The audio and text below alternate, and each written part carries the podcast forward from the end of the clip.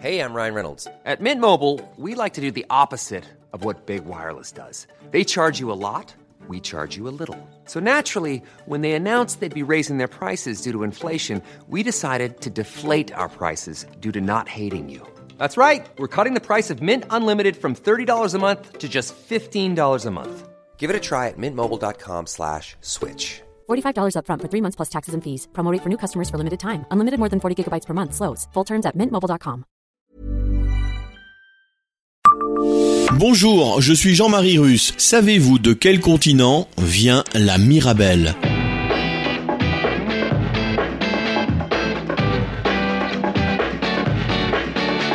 Histoire, anecdotes et événements marquants, tous les jours je vous fais découvrir Nancy et environ comme vous ne l'aviez jamais imaginé. C'est Le Savez-vous Le savez-vous, Nancy, un podcast écrit avec les journalistes de l'Est républicain. Des origines très lointaines pour ce fruit emblématique de la Lorraine. L'histoire voudrait pourtant que la Mirabelle soit née en Asie mineure, dans le Caucase ou en Arménie, voire peut-être en Chine. Elle aurait été rapportée dans la région de Metz par le duc d'Anjou et de Lorraine, René Ier, au XVe siècle. Celui-ci était également comte de Provence et de Fort-Calquier, où l'arbre fruitier était aussi cultivé.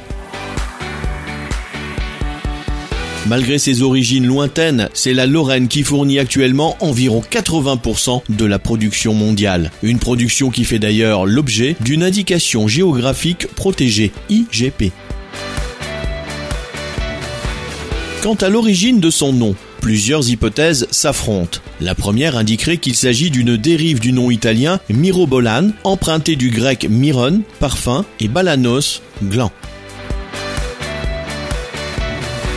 La deuxième hypothèse veut que le nom de cette délicieuse prune lui ait été donné vers 1430 par un maître échevin magistrat de Metz nommé Mirabel. Mais pour le très officiel trésor de la langue française, l'étymologie viendrait des communes provençales appelées Mirabel, un nom qui signifie beau à voir. Les prunes de Mirabel sont ainsi évoquées en 1649. René Ier avait donc fait le lien entre Lorraine et Provence, deux des terres qu'il avait en apanage.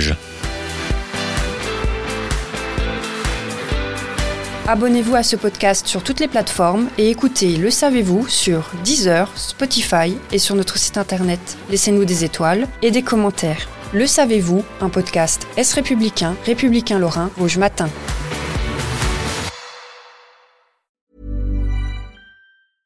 Hey, it's Paige DeSorbo from Giggly Squad. High quality fashion without the price tag. Say hello to Quince.